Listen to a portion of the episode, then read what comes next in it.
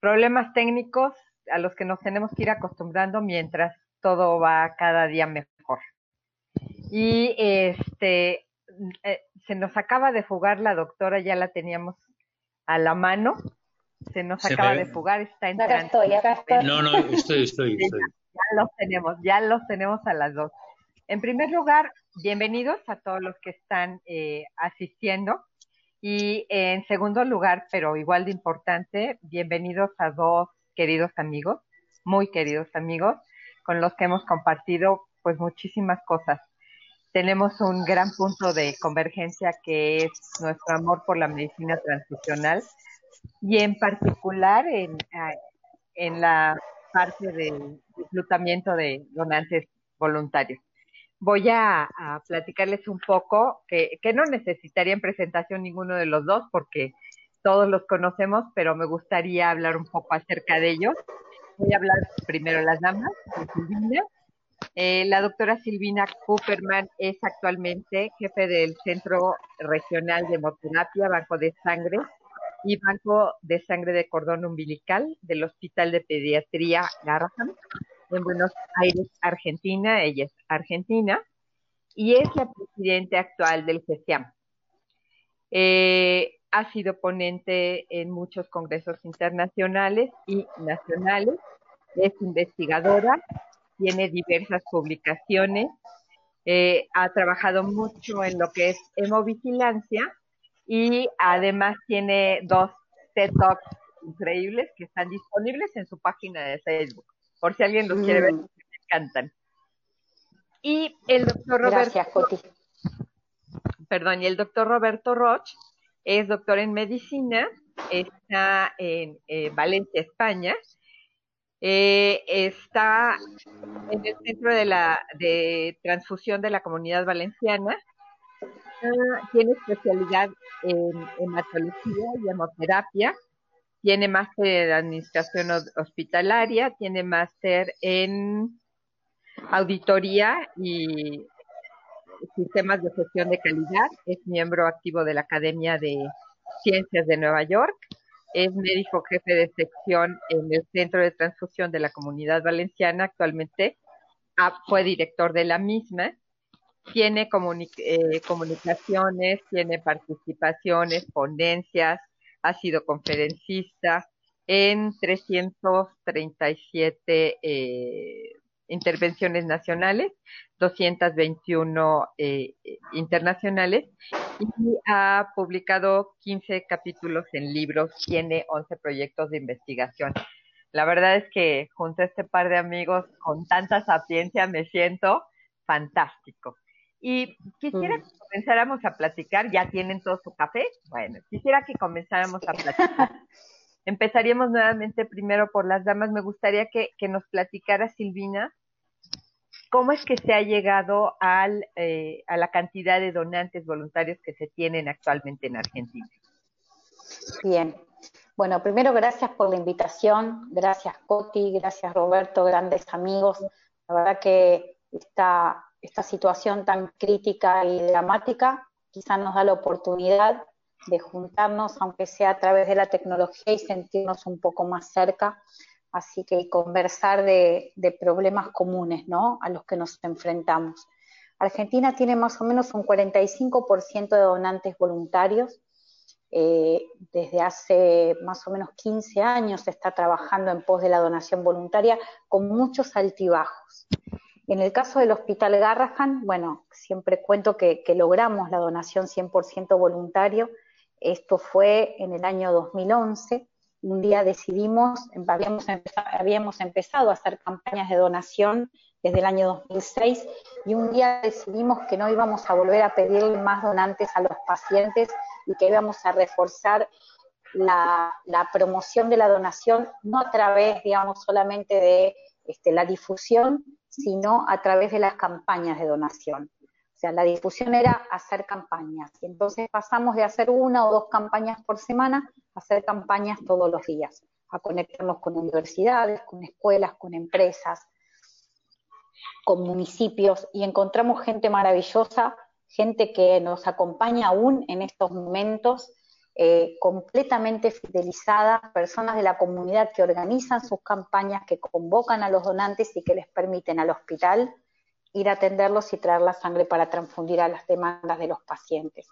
Esa unión entre el hospital y la comunidad y el haber sacado del hospital el banco de sangre, creo que fueron de las estrategias más efectivas y más sorprendentes porque nosotros pensamos en un momento que va a ser la novedad de tener promotores comunitarios, ¿no? que obviamente trabajan ad honorem a cambio de nada y solamente por, eh, por altruismo y por compromiso. Sin embargo, nos dimos cuenta que pasan los años y siguen siendo eh, grandes digamos, amigos trabajadores del banco de sangre, aún en estas circunstancias tan difíciles. Eh, esa es un poco la historia del hospital y en relación al país, lamentablemente hubieron muchos altibajos respecto de el foco en la donación voluntaria. Nosotros sabemos que la voluntad es muy importante, pero es la que tienen los donantes. El sistema lo que tiene que tener son recursos para poder hacerlo. Sin recursos, la donación voluntaria es muy complicada. Y no hablo de recursos para hacer propagandas en la radio o poner carteles en la calle. O sea, la donación voluntaria implica recursos para que el banco justamente se pueda mover hacia la comunidad. No son los mismos los costos estando en el hospital que armando toda una logística para que todos los días las personas salgan, materiales, eh, transporte, eh, bueno, tiene otros costos adicionales y por supuesto mucho más personal. Eh, personal recurso humano me refiero, ¿no? Equipo de trabajo. Entonces, creo que, la donación voluntaria es una decisión política que tiene que estar acompañada de asignación de recursos porque si no se queda en un sueño o en un deseo. Claro, claro. Completamente de acuerdo contigo. Eh, estaba mirando que, una gran cantidad, eh, que, que más o menos hacen un 39% de colectas extramuros o es más que esto? Nosotros tenemos casi el 80% de los donantes de sangre provienen de campañas de donación. Lo que atendemos en el banco son los donantes que llamamos cuando tienen, por ejemplo, fenotipos específicos, que necesitamos fenotipos específicos para determinados pacientes que tienen alto requerimiento transfusional, por ejemplo, los pacientes con talasemia mayor y los pacientes, y perdón, y los donantes que donan aféresis. Llevamos las máquinas a algunas colectas, pero no es lo habitual. Entonces, esos donantes de aféresis y con algún fenotipo concreto los citamos al banco. La verdad que la mayoría de nuestros donantes se atienden fuera hasta marzo. Después cambió, la, cambió la vida, pero bueno, ya de eso vamos a hablar. Pues muchas gracias, nos, nos, este, nos has puesto el panorama tal cual de lo que, de, de por qué han llegado hasta el punto en el que han llegado, que la verdad es que es una, una cantidad muy valiosa de donantes y un incremento muy importante. Y quisiera ahora que platicáramos, Roberto, un poco eh, de lo que España ha hecho, que, bueno, España nos ha puesto el ejemplo este, con respecto a la donación voluntaria de sangre. A mí me encantan todas estas, todas estas publicaciones que haces, agradeciéndoles a los donantes y agradeciéndole de forma personal al personal de salud que está involucrado en estas campañas. Bueno, eh, quisieras platicar un poco? Claro, claro, claro, claro. Bueno, en primer lugar, muchas gracias por vuestra invitación. Es un placer encontrarme con vosotras, aunque sea por aquí, eh, ver a, Silvina desde lejos, a Ticoti, y para mí es un honor, ¿no? Poder eh, conversar un ratito. la verdad es que la donación voluntaria en España parte del Plan Nacional de Hemoterapia de 1984. Han pasado, como ves, eh, muchísimos años en los que poco a poco fuimos convirtiendo la donación de reposición, incluso retribuida, en donación voluntaria. Pero lo que sí que es cierto es que, eh, como decía muy bien Silvina, lo que valió realmente la pena fue el impulso político que hizo que el país eh, transformara aquella donación de reposición en donación solidaria. Nosotros ahora eh, nos hemos encontrado con esta circunstancia, que me imagino que será o que es el motivo de este encuentro, eh, y a todos de alguna manera nos ha pillado con el paso cambiado. Es verdad que teníamos elaborado un plan de plan de contingencia. Eh, no obstante eso, bueno, pues a lo largo de la, de la tarde en América, noche en España, pues iremos eh, hablando de todas las cosas eh, que hemos ido tratando de resolver. El 90% de nuestra de nuestras colectas son extramurales, son externas, porque hace muchos años descubrimos que la gente dona sangre en la medida que le das facilidades para que lo haga, es decir, siempre que tú le puedes acercar la donación al donante. Si tienes que hacer que el donante venga al hospital, pues lo tienes más complejo. Es verdad que algunos programas que tenemos implantados, como la plasmaféresis, que la y yo eh, no la quiero hacer extramural. Eh, o, por ejemplo, ahora, bueno, pues la donación de plasma hiperinmune de pacientes convalecientes, pero el resto, nosotros tenemos una poca donación hospitalaria, intramural, en punto fijo, pero nuestro, nuestra fuerza de choque es en donación externa. Es verdad que con la situación que estamos viviendo hemos perdido casi un 40% de la fuerza de donación, porque eh, empresas, universidades, institutos, colegios, eh, organismos públicos y privados ahora mismo no se pueden utilizar. Pero bueno, eh, yo creo que hemos ido capeando la situación de un modo bastante, creo que a satisfacción. Luego, por otra parte, pues como ya sabes, Coti y, Silvina también lo sabe, yo pues eh, soy una persona que entiendo que hay que dar el agradecimiento diario a todas las personas que colaboran en el mundo de la donación y yo pues lo hago pues a través de a través de, de mi presencia con algunos vídeos, con las fichas que sacamos todos los días y procuro pues de cuando en cuando pues eh, cantar eh, alguna canción que anime no solo a los donantes sino también a la gente que trabaja en un momento tan difícil porque es muy difícil ser solidario en momentos críticos. Hay que recalcar siempre la importancia que tiene el agradecer tanto a los donantes como al personal que está atendiéndolos, como lo hace Roberto constantemente con sus agradecimientos físicos, más las canciones que dedica. Fidelizar al donante y para fidelizar al donante hay que tratarlo bien, hay que hacerlo sentir querido. Y creo que dos cosas muy trascendentes. Uno, la voluntad política de lo que hablaba Silvina al final es extraordinariamente trascendente más aparte, eh, la, la, el contacto directo con el, con el donante, el, decirle qué bien, qué bien que estás, qué bien que vuelves. Eh, eso es algo que hemos trabajado ya parcialmente en Blooders y lo hemos aprendido primero porque eh, los chicos cuando se empezaron a organizar con esto de Blooders, pues lo lanzaron con muchas ganas y, y esas ganas se manifestaron. Y después, bueno, pues y ya prometimos que vamos a pasar alguno de los videos de Roberto cantando para agradecerle a los donantes, ¿verdad, Roberto? Claro, claro.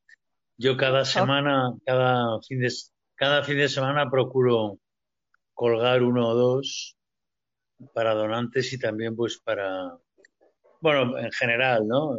Y los, puedes, y los puedes utilizar, por supuesto. Y, Silvina, tú también, que, yo, yo distribuyo.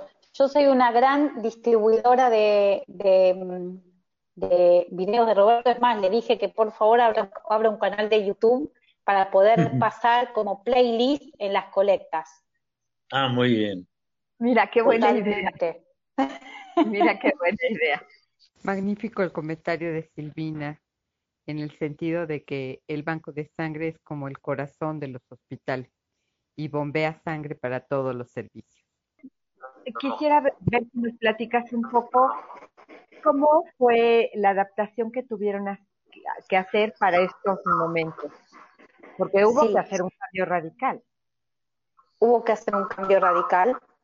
Eh, no sé por qué te... ¿Ustedes me escuchan? Sí, sí. Ah, perfecto, no sé por qué perdí. Ahí vamos. Hubo que hacer un cambio radical, ¿por qué? Porque como decía Roberto, las universidades, las empresas, este, los municipios no nos recibían. Entonces, rápidamente tuvimos que cambiar de estrategia, pero esto fue de una semana a otra. Yo recuerdo un domingo que fue cuando empezó, cuando se empezó a hablar del tema de la cuarentena y empezó a haber digamos, más casos y venían más noticias desde Europa de Estados de Europa, no de Estados Unidos, fundamentalmente de Italia. Empezaron a suspenderse todas las colectas de un momento para otro. Y esa semana se suspendieron, nosotros tenemos una campaña por día y con eso satisfacemos la demanda de los pacientes. Y esa semana se suspendieron cuatro de las cinco campañas que teníamos. Así que mucho tiempo para pensar no tuvimos eh, nosotros teníamos la ventaja de contar con un turnero, digamos, con una web con turnos de, que, digamos, colgada en la página del hospital. Entonces, rápidamente convocamos a esos donantes que van a ir a las campañas a que tomen turno y que vengan al hospital. Obviamente, no vinieron todos los que esperábamos, por supuesto, porque una cosa es lo que dice Roberto, la gente, las personas donan cuando uno le acerca la posibilidad de donar y esa es la ventaja estratégica de, hacer campañas. Entonces, la primera semana, la verdad que la pasamos bastante mal hasta aceitar el mecanismo de convocatoria a donar sangre al banco de sangre. Nosotros teníamos una ventaja, que es que el edificio del banco de sangre no está dentro del hospital. Em, los donantes vienen por una, por una puerta independiente, no compartimos el circuito entre donantes y pacientes, el personal, el equipo que atendemos donantes, no atendemos pacientes. Y bueno, los donantes pueden estacionar en el banco, o sea, hay una estructura que también le quitaba un poco de, miedo, ¿no? De temor al donante a acercarse a un hospital. Entonces, usando esa posibilidad más los turnos por web, lo que hicimos fue empezar a convocar telefónicamente, por mail y por WhatsApp a los donantes para que se acerquen al banco. Esto nos permite también poder em, mantener, no solamente mantener un buen inventario, sino evitar un descarte innecesario. ¿Y por qué menciono esto? Porque también ante la pandemia muchas, digamos, si bien hay una sobreocupación, no en el Garrahan, pero bueno, esto pues es un hospital pediátrico, ¿no? Sino es el problema que todos conocemos de la hiperdemanda del sistema sanitario, bajó la demanda de otros tipos de prestaciones sanitarias, ¿sí? Eh, no, se no se hacen tantas cirugías programadas, eh, eh, trasplantes de órganos sólidos y también de células progenitoras hematopoyéticas bajaron en número, bajaron en cantidad, entonces no, no podíamos darnos el lujo de atender la misma cantidad de donantes porque si no íbamos a terminar descartando innecesariamente el producto. Entonces, manejándonos con una agenda muy ajustada adaptada a la demanda, tanto de grupos como de, grupo, digo, A, B o como de cantidad de donantes, eso nos permitió, digamos, de alguna forma sobrevivir. Y gracias a todo este trabajo, la verdad que podemos decir que no tuvimos, digamos, eh, ni un día que suspender una cirugía, que posponer una transfusión, que evitar una transfusión de plaquetas, o sea, fue un trabajo eh, rápidamente pudimos salir a, capear esta situación. ¿Pero por qué pudimos? Porque ya estábamos con una situación de estructura basal que nos permitió hacerlo. Uno afronta esta epidemia o como cualquier crisis con todo lo que trae, ¿no? Este, uno lo, lo, afronta con lo que es, con lo que viene haciendo. Y con el trabajo que veníamos haciendo, esto no fue tan, tan complicado.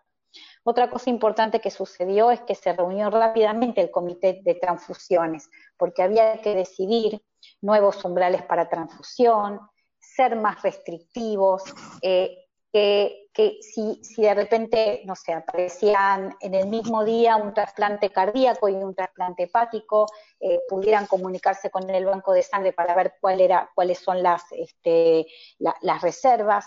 Es decir, eh, toda la comunidad del hospital y también de los donantes eh, pusieron mucho de sí para que esto siga funcionando. Solo tengo palabras de agradecimiento para los organizadores de campaña y para los donantes que respondieron sin ningún problema. Esto respecto a la convocatoria, creo que es bueno quizá que, Roberto nos cuente esto y después quizá pasamos a los cambios que hicimos respecto de la, de la colecta o de la atención en sí misma, que también hubieron muchos y nos tuvimos que adaptar. Así es, sí, eh, me encantaría que, que Roberto nos platicara un poco porque al final parte de lo que hablábamos en, hace unos momentos era estos cambios que tal vez llegaron para quedarse, tal vez utilizar más racionalmente la sangre y qué cambios desde los bancos de sangre tenemos que estar haciendo para las colectas. Roberto, si nos quieres compartir un poco. Claro, mira, nosotros eh, lo primero que tuvimos que hacer fue un análisis de los riesgos, ¿no? Y los principales riesgos que encontramos, primero, la reducción del número de donaciones por enfermedad, por cuarentena, por miedo. Por otra parte, o el exceso del número de donaciones por una sensación de emergencia en la sociedad. la disminución también del número de trabajadores eh, por enfermedad, por cuarentena. Sí. Los problemas de seguridad para los donantes, para el personal, para los componentes y también nos podemos encontrar con la falta de suministro de material y reactivos necesarios, así como también de material de protección para los trabajadores. Me refiero eh, a los equipos de protección individual, mascarillas, guantes, etcétera. Y entonces tuvimos que encontrar una serie de, eh, de variables nuevas, ¿no? Y convencer a, a, los donantes de que la donación seguía siendo necesaria y que además sin crear además sensación de emergencia, eso era muy importante, mantener niveles óptimos de seguridad en los componentes sanguíneos, proteger a nuestros trabajadores, ofrecer alternativas terapéuticas y involucrar sobre todo al, al entorno hospitalario, tener en cuenta que nosotros, nosotros eh, hacemos eh, promoción, extracción procesamiento, fraccionamiento y distribución, pero no hacemos transfusión.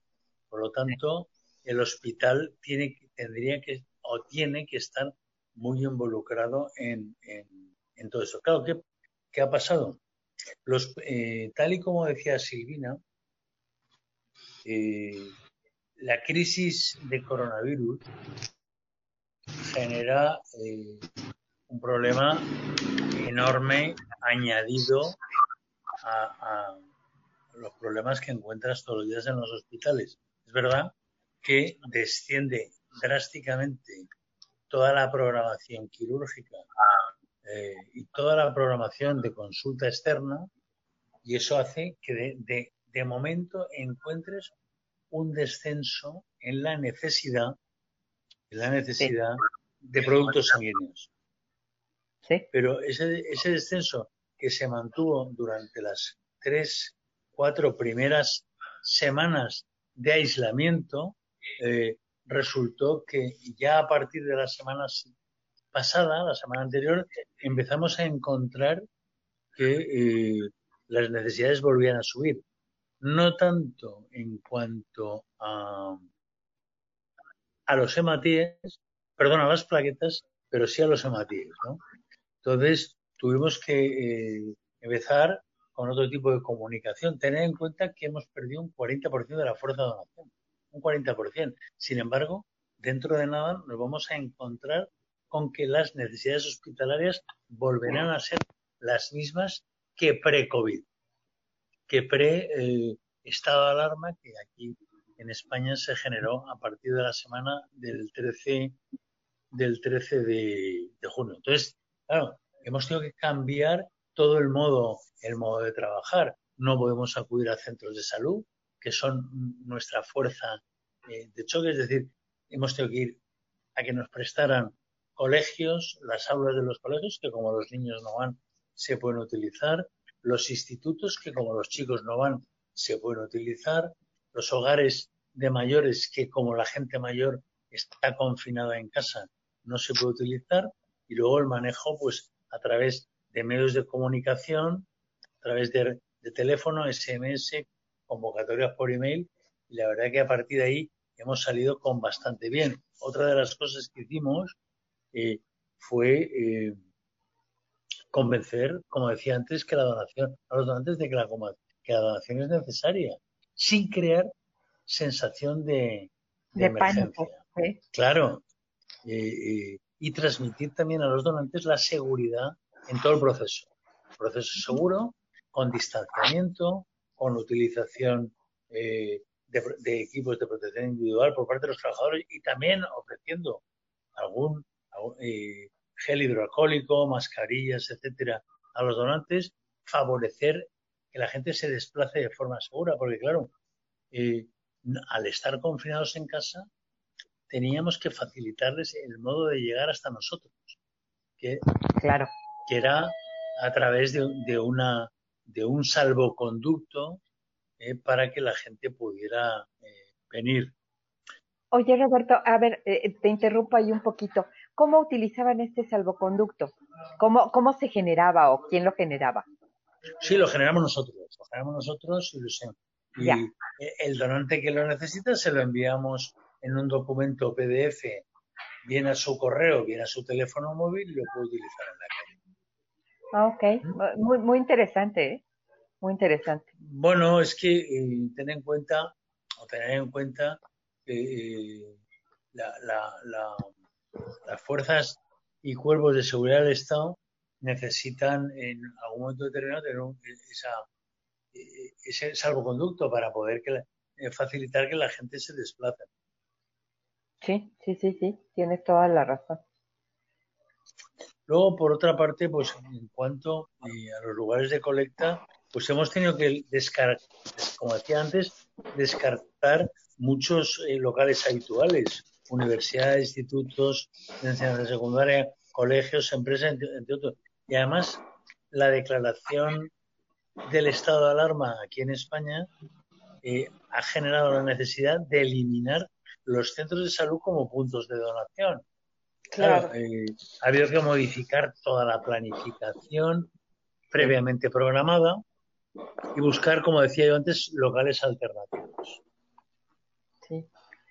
Pues la, la verdad es que ustedes que, llevan más adelante el proceso de concientización de, la gente desde más pequeños, etcétera, este, eh, están en, un punto diferente y, la verdad es que nos encanta la idea de, de, que nos compartas esto porque nos abre un panorama grande de posibilidades que eh, a lo mejor estaban en las cabezas de algunos, pero no por fuerza lo podíamos estar aterrizando. ¿no? Bueno, ten en cuenta una, tener en cuenta una cosa. Nosotros mm, hemos tenido en el mes de abril un stock muy elevado, un 150% del stock habitual, pero eh, a partir de mayo vamos a tener problemas porque a la vuelta de la actividad eh, hospitalaria convencional, a la vuelta de esa actividad, eh,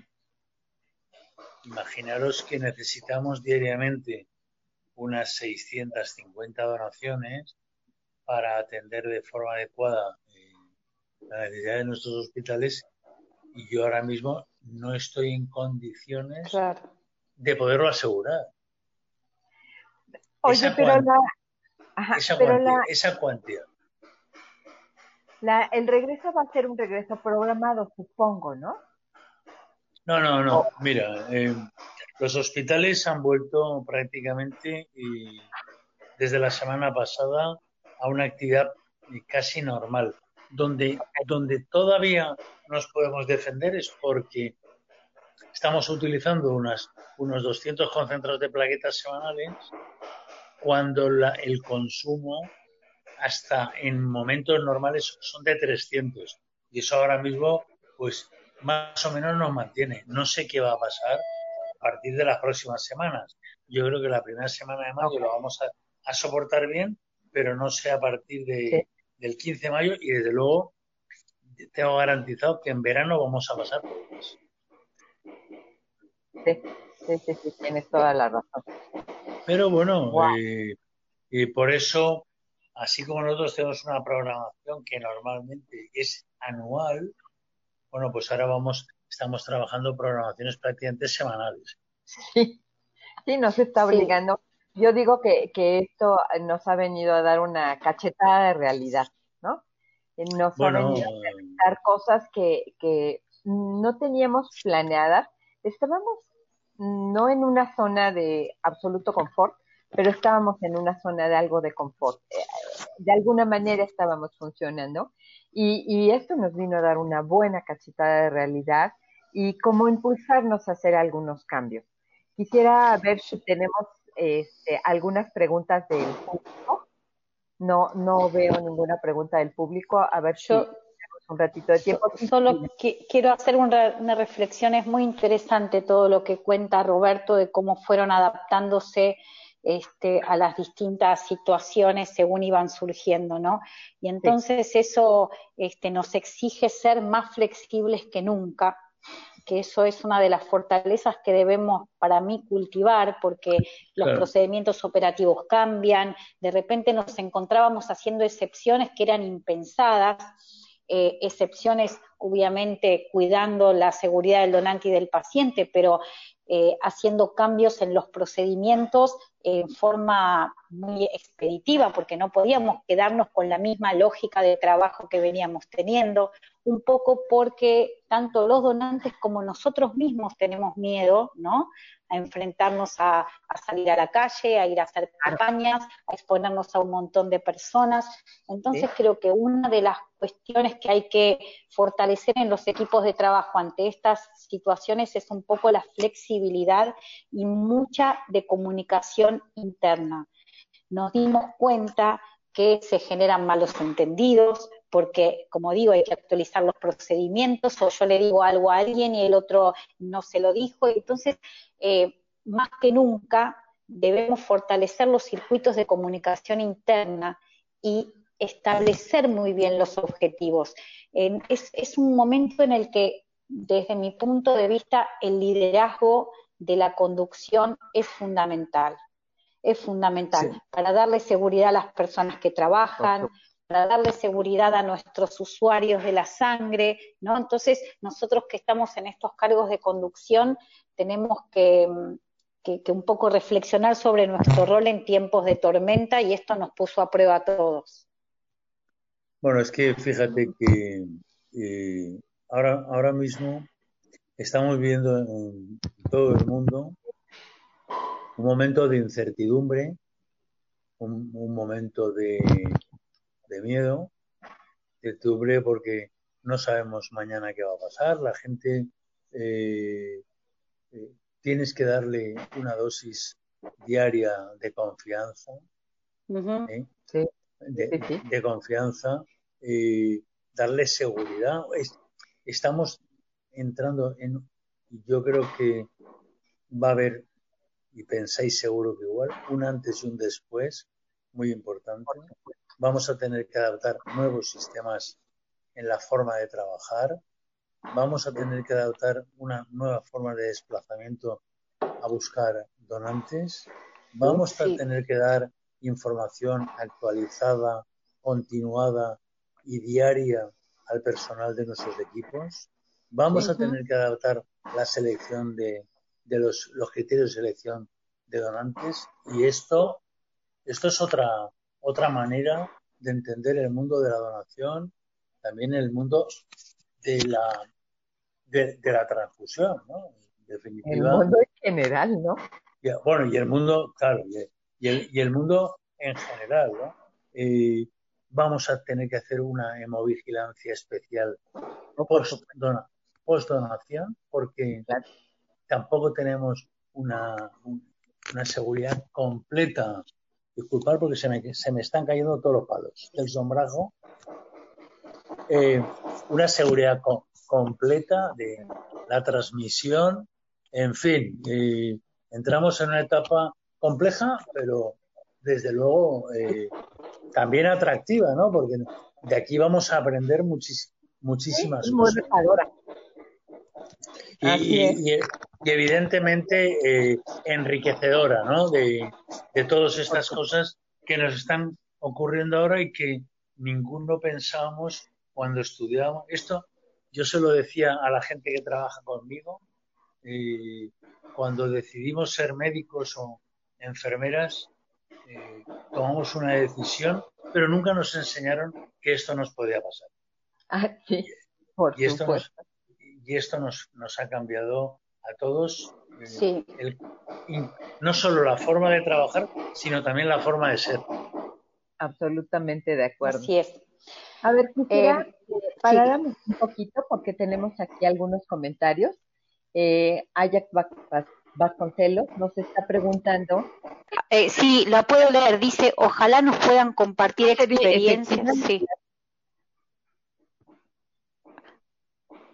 Por favor. Eh, Mira, eh, yo si quieres, creo que, que las invitaciones efectivas son primero planteándole el problema al donante, ¿sí? contándole lo que estamos atravesando y por qué es necesario seguir donando sangre, y segundo, dándole mucha seguridad, es decir, eh, contándole que eh, esta infección no se transmite por, donar sangre, que cuidamos los espacios de donación para, para disminuir la exposición, que damos turnos para evitar las aglomeraciones de personas, que tanto el personal, este, digamos, que, limpiamos o hacemos aseo de las locaciones con mayor frecuencia, que el personal use equipos de protección. Creo que todos estos mensajes para darle la seguridad al donante hacen más efectivas las, las invitaciones.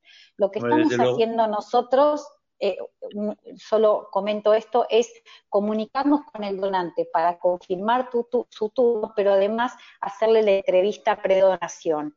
Lo podemos hacer porque a diferencia de Alberto no, no tenemos tantos donantes tengo mucho equipo, tenemos mucho personal trabajando desde la casa. Entonces, aprovechando esta circunstancia, lo llamamos, le hacemos toda la entrevista para que no se movilice innecesariamente si tiene alguna cuestión de diferimiento que no tiene que ver con el COVID, ¿sí? O también que tiene que ver con el COVID, pero para que no se acerque, para que no tome transporte público ni, viaje al banco, si podemos evitar que lo haga. Entonces eso hace que el circuito de atención sea más ágil y que el donante se pueda ir más a tiempo. Lo otro nuevo que incorporamos es un triage antes de entrar al banco. Entonces le hacemos las preguntas de screening COVID, le tomamos la temperatura y si está todo ok, ahí entra. Son pequeñas eh, acciones que eh, terminan teniendo mucho impacto, creo. Perdón, Roberto, no sé, este, querías. No, no, no, estoy, vamos a ver, completamente de acuerdo con todos tus planteamientos. Vamos a ver, yo creo que lo más importante es que la persona que viene a, donar sangre en este momento eh, tenga confianza en el banco, en el centro de transfusión o en el banco. Es decir, eh, saber que lo que estamos haciendo es por su bien y también, como no puede ser de otro modo, por el bien de los enfermos. La sangre sigue siendo necesaria, no la podemos fabricar, la sangre no la podemos improvisar, está en nuestros donantes y tenerla solo depende de su voluntad. Para conseguir esa voluntad, para facilitarle, vamos a ver, lo que está claro eh, es que debemos de crear o recrear un lugar seguro, ¿no? Que la gente se sienta segura reorganizando nuestros propios equipos de trabajo, con separación entre las camillas, con la distancia del personal entre las colas, con la gestión de las colas. Nosotros no hemos recurrido eh, eh, a la cita previa, no nos ha hecho falta, y bueno, eh, en algún centro de transfusión de España sí que lo han hecho con una suerte diversa, ¿no? Pero yo creo que lo más importante es generar seguridad seguridad y desde, y, desde, y desde luego disipar previo a la donación vía telefónica, eh, porque hay mucha gente que efectivamente está teletrabajando, disipar cualquier duda que la persona que venga a donar pueda tener. Yo quiero lo valioso que, cuenta Roberto, ¿no? Cómo los sistemas más preparados son más tolerantes a, estos, digamos, contingencias o desastres, ¿no? Eh, ellos, eh, el donante es, constitutivamente es donante, no se convierte en donante en la pandemia. Hay una, lo que llamamos esa famosa cultura de la donación. y, nos ah. va a pasar también, perdón, sí. No, disculpa, no, además es que hay una particularidad que distingue al mundo de la transfusión de cualquier especialidad médica. Nosotros somos la especialidad médica más que más normativa legislativa tiene. Claro. Eh, eh, es así. Y, eso, y eso genera, tiene que generar muchísima seguridad para la gente que viene a donar. Vamos a ver, eh, el, boletín oficial del Estado en España, como la normativa en México o en Argentina, dice cada cosa que hay que hacer con el donante y con la sangre. El boletín oficial del Estado no le explica a un cirujano cómo tiene que operar una apendicitis. No, sé si me, explico. Y, eso es, crucial, porque eso genera seguridad, porque nuestra actividad médica está muy regulada. Muy regulada. absolutamente de acuerdo. Y como, lo, como bien lo dicen, aquí nos está poniendo Israel Olvera, es necesario impulsar políticas públicas para captar más, más donadores. Y es prácticamente eso que están diciendo. O sea, está tan regulado que tenemos que darnos a la tarea de aterrizarlo un poco más hacia la población, ¿no? Hacer más, más asertivos al comunicarnos con la población y decirles con respecto a dos cosas que donar sangre es seguro, que te estamos cuidando gracias a todas estas regulaciones, y que a la persona que vas a ayudar definitivamente le vas a generar el que pueda continuar una historia de vida, ¿no? Y es, es la generación de políticas públicas. Y, es, que, es que lo que es crucial, porque no se entiende de otra manera, es la implicación eh, de los gobiernos en las políticas públicas para captar donantes. O sea, si no es de ese modo, es muy difícil es imposible. conseguir es muy difícil conseguir una base estable de donantes que además cada vez sea más grande, de manera que no ejerza siempre presión sobre las mismas personas, porque eso sería tremendamente injusto, porque al final se convierte, en, ahí están los donantes, y el resto de la población tiene capacidad de donar, pero solamente actúan como observadores inocentes, ¿no? Ah, bueno, no, es que están llamando a los donantes. Entonces, yo creo que la implicación eh, de las políticas públicas para captarlo antes es crucial. Y es el ABC de todo el sistema. Y además, yo quería agregar, perdón, darnos un poco cuenta de que la, la población no es una población estática, es decir, es también necesario contemplar la capacitación de las nuevas generaciones, porque de otra forma no tendremos donantes de primera vez que con el tiempo se vayan fidelizando. Acá hay una pregunta que dice, buenas tardes, ¿qué tan viable es la donación a domicilio? En Argentina hay grupos que están haciendo donación a domicilio. En el caso del hospital, em, en este momento preferimos no, no ir a domicilio. No digo que no sea una estrategia viable, pero nosotros como agentes sanitarios no queremos de alguna forma ser vectores ¿no? de la infección o, tener el, el, riesgo de entrar a un domicilio y exponer a la familia o al mismo donante yendo nosotros de casa en casa. Pero sé que hay muchos grupos que lo están haciendo y es este y es válido eh, teniendo determinados cuidados no nosotros por ahora no tuvimos que acudir a esa alternativa pero pero sé que hay gente que lo está haciendo. No sé Roberto qué experiencia hay en España ninguna en este aspecto eh, mm. donación a domicilio eh, es que el otro día me lo comentaba me lo comentaba un colega de, de ¿Me oye? Roberto, se, te escucha muy bien. Sí, sí, sí, se te ah, escucha bien. un colega de, Perú, algo parecido. no tenemos no tenemos ninguna experiencia eh, ni, ni además nuestra infraestructura no nos permitiría poder trabajar de ese modo, ¿no?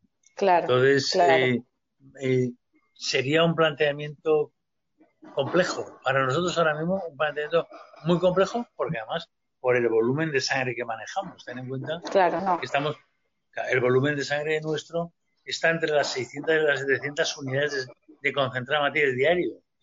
Imagínate, eso es lo que puede significar. Al margen de eso, pues como muy bien ha apuntado Silvina, el peligro que puede suponer el desplazamiento personal sanitario, eh, poner en riesgo a una familia donde acudes al domicilio o viceversa, poner en riesgo al personal sanitario. El personal, totalmente.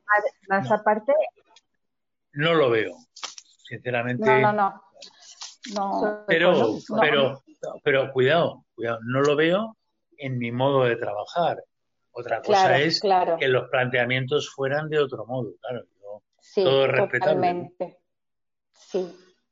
Ay, no sé si está Coti, pero yo leo otra pregunta, si, quieren que las lea, que dice, ¿qué papel han jugado las redes sociales o las tecnologías en la promoción de la donación de sangre en el contexto COVID-19? En el caso, bueno, del lugar donde trabajo, eh, hacemos mucha difusión por redes sociales, creo que juega un papel importante quizá en la sensibilización de las personas pero para fidelizar a donarte y hacer que venga el donante, ¿no? Es la sensibilizar, o sea, leen la noticia, se, sensibilizan y quizá vienen. El tema es que cuando llegan al, banco de sangre o a la colecta, poder eh, satisfacer las expectativas que trae. Ahí realmente uno convierte a una persona de la comunidad en donante es una buena estrategia para acercar a las personas, pero después tenemos que estar muy atentos a poder no solamente satisfacer, sino superar las expectativas para que ese donante vuelva durante una epidemia y, fuera de ella. Yo creo que es la gran oportunidad que tenemos para fidelizar a los donantes que se acercan por primera vez sensibilizados por este problema. Tenemos que aprovechar las nuevas bases de donantes y la gran cantidad de donantes de primera vez que vienen sensibilizados por, por la pandemia. Tenemos que trabajar con esa, con esa oportunidad que nos da conocer donantes nuevos. Eh, por lo menos acá en Argentina se están haciendo más campañas, se sacaron los bancos de, los hospitales y lo que yo, digamos, eh, eh, me gustaría que sucediera es que estos no sean los donantes espasmódicos por la, por la pandemia de COVID, sino que el banco de sangre haga todo el trabajo que, que nos compete para poder hacer que ese donante siga donando durante su vida hacerle sentir al donante que es querido, que es requerido, que es necesario, ¿no? Siempre se volvió a oír la voz. Mira, se volvió a oír la voz.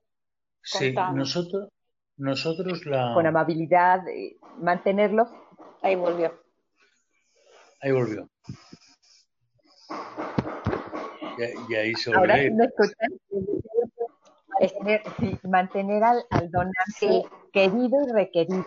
El trabajo del banco de sangre, como dice es eh, efectivamente decirle al donante, de verdad te quiero, de verdad te necesito, eh, quitar esta, este estigma que de pronto tenemos de, es mi trabajo y lo hago igual todos los días. No, no lo hago igual, lo hago con la misma pasión todos los días.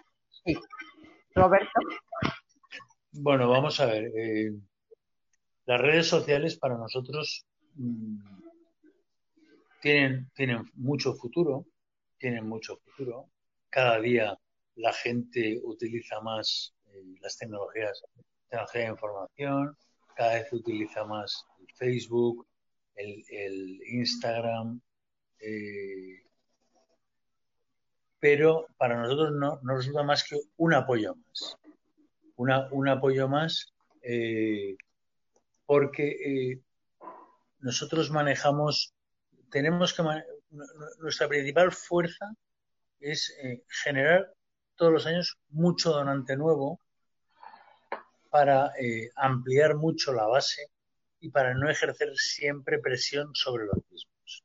Claro, claro. Es decir, si todos somos eh, receptores potenciales, todos somos potenciales donantes, ¿no? Dicho de alguna manera.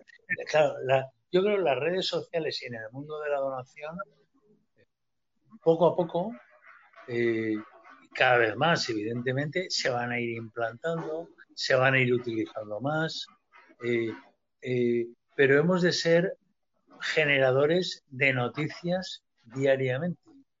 Un día, a diario hemos de generar noticias. Un día en la página de deportes, otro en primera página y otro en la página de sucesos. Pero nosotros hemos de ser el banco de sangre, el centro de donación, tiene que ser una entidad generadora de noticias positivas con carácter general, porque la donación de sangre es una noticia positiva siempre, y negativas porque no hay sangre cuando haga falta. Es decir, porque la, gente tiene que saber que trabajamos con un producto que no se fabrica. que, trabajamos con un producto que no se improvisa. Y eso nace, en mi opinión, desde la educación de los más pequeños. Nosotros, nuestra, nuestro, yo creo nuestro gran éxito eh, ha sido precisamente que todo el mundo, cuando llega a los 18 años, no les suena raro eso de que hay que dar sangre de, vez en cuando. Eh, esa educación yo eh, la pusimos en marcha en el centro de transfusión durante muchísimos años. La seguimos llevando en marcha. Desde los más pequeños tenemos programas eh, que han resultado muy exitosos y desde luego a la gente donará o no, pero ya el mundo de la, donación no es un mundo extraño. Tened en cuenta que con nuestro trabajo inyectamos a diario el que pone en marcha eh, el sistema, un sistema sanitario tan complejo como es el, como es el nuestro, ¿no? Entonces, ese combustible viene precisamente de la donación solidaria. Así es, así es, y es básicamente como tú dices, o sea, desde la primera infancia, porque al final estás capacitando a los futuros donantes, ¿no? Y cada ocasión hay una generación nueva que está requiriendo saberlo. Claro que es muy importante el que ya tiene el ejemplo del padre, el ejemplo del tío, qué sé yo, pero es reforzar esto que estás diciendo exactamente. Chicos, eh, estamos muy cerca ya de, de finalizar este Facebook Live. De verdad, ha sido un gran placer y me gustaría que fuéramos cerrando con algo de imaginación. ¿Qué vemos hacia el futuro? ¿Qué, quisiéramos ver hacia el futuro en este campo que nos apasiona? Bueno, yo, yo entiendo que si nos empeñamos, lo mejor está por venir. Es verdad que ahora estamos en un momento, estamos en un momento muy complejo, en un momento donde lo que encabeza el trabajo de nuestro día a día es la incertidumbre. No sabemos qué va, qué va a ocurrir mañana o en los próximos semanas o en los próximos meses. Pero sí que es verdad que tenemos, queda, hemos hecho mucho, pero queda muchísimo por hacer. Y ese muchísimo por hacer, pues está, pues mira, probablemente en las redes sociales, probablemente está en los niños, probablemente está en la gente joven, aunque hay que incorporar gente joven y sobre todo hay una cosa que para mí es muy importante y es que tenemos que generar esta opinión. es muy importante que la gente hable de la donación, porque todo el mundo tiene muy clara la donación de órganos pero eh, todo el mundo es capaz de, decir, sí, sí, yo cuando, cuando muera, si mi corazón, mis ojos, algo de mí puede servir, pero la donación de, sangre es, es del día a día. Y ahí es donde nos tenemos que mover, en ese día a día, para hacer más posible. Bueno, si me toca decir mi sueño, mi sueño es que... ¿Me escuchan? Mi sueño.